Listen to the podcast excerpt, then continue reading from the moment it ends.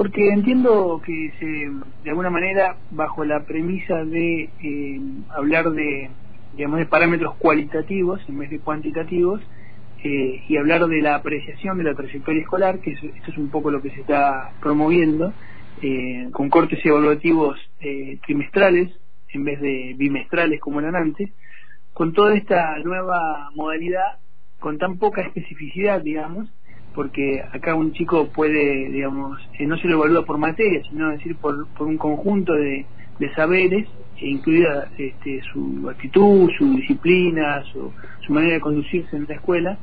Eh, creo que esto eh, genera un retroceso y, y, de alguna manera lo que hacen es poner un, un, manto sobre o una barrera sobre esto del mérito, ¿no? O sea, como, como el mérito es pasa a ser una suerte de mala palabra, lo que se elige acá es una suerte de mediocrización, ¿no? Es un neologismo, obviamente, porque mm. elegí esa palabra para como mediocrización educativa, como para resignificar esto que está pasando, digamos. Esta resolución del Consejo Provincial de Educación a favor de la apreciación de la trayectoria escolar y en contra del, clásico eh, boletín con el que estudiamos vos, yo y, nuestros hijos hasta hace un, tiempo, eh, me parece que es una mirada eh, eh, corta, es una mirada, es una, no es una buena mirada sobre lo que hay que comentar que es este, la educación con y sin tenerle miedo al mérito, ¿no? Digamos, este, una cosa está, me parece, este diseño curricular está está este, concebido desde una posición más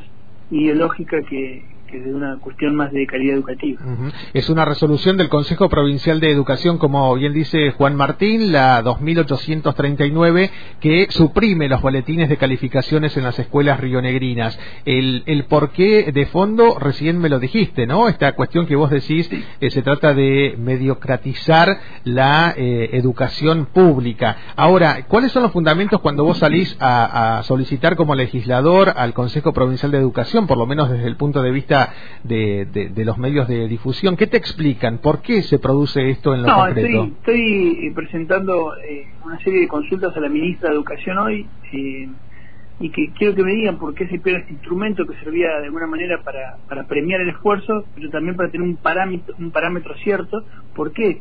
Digamos, ¿cuál es este cuál es el motivo? Todavía no tengo el motivo, no me lo han dicho, por supuesto eh, que hay modelos educativos distintos en el mundo y, en otros, este, incluso en otras provincias también, y entiendo que eh, estarán tratando de emular algunos de esos sistemas, parámetros educativos diferentes. Mm. Eh, esperaré, digamos, con ansia la respuesta de la ministra. Y justamente hoy mi equipo estamos trabajando en el periodo de informe, porque en, rigor de verdad, así como mucha gente me ha escrito para para este, protestar por ese tema, hay otros que eh, me han dicho, mira, que estamos frente a un nuevo paradigma, y bueno, uno tiene que tener la cabeza eh, de una manera, diría, predispuesta para escuchar a todas las voces. Así que, eh, en principio, a nosotros nos parece que cambiar este método cuantitativo por el cualitativo no es bueno frente a lo que ha ocurrido todo este tiempo, que fue el, digamos, la pandemia y la cuarentena y la poca... Todavía no han dicho cómo van a recuperar los chicos los días de clase que perdieron, por ejemplo, mm. frente a otras provincias que han dicho que estaban a dar clase los sábados. Entonces,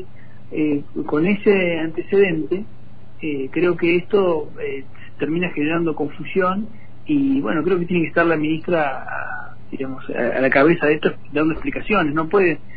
y yo, como legislador de la oposición, no puedo dejarlo pasar así livianamente, sino que necesito que, den todas las explicaciones que tengan que dar los funcionarios del Consejo Provincial. ¿no?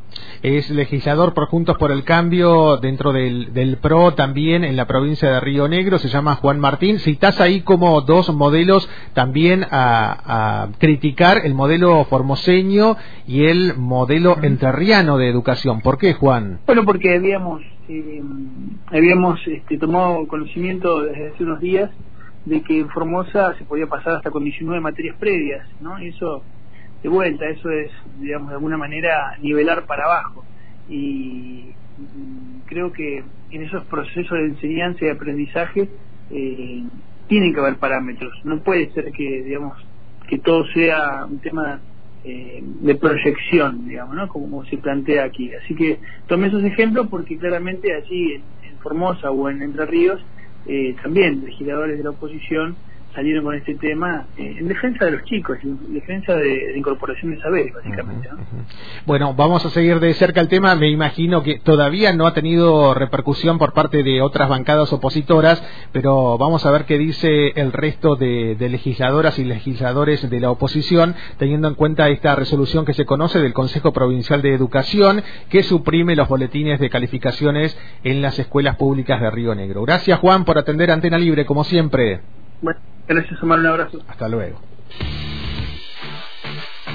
Hoy tuvimos un contacto estrecho con... El legislador provincial Juan Martín de Juntos por el Cambio PRO se opone y critica a esta decisión de la resolución 2839 del Consejo Provincial de Educación de Río Negro que suprime los boletines de calificaciones en las escuelas de la provincia. ¿Querés tener más información? www.antena-delmedio-libre.com.ar Una voz con fundamento, en contacto estrecho. Vamos a escuchar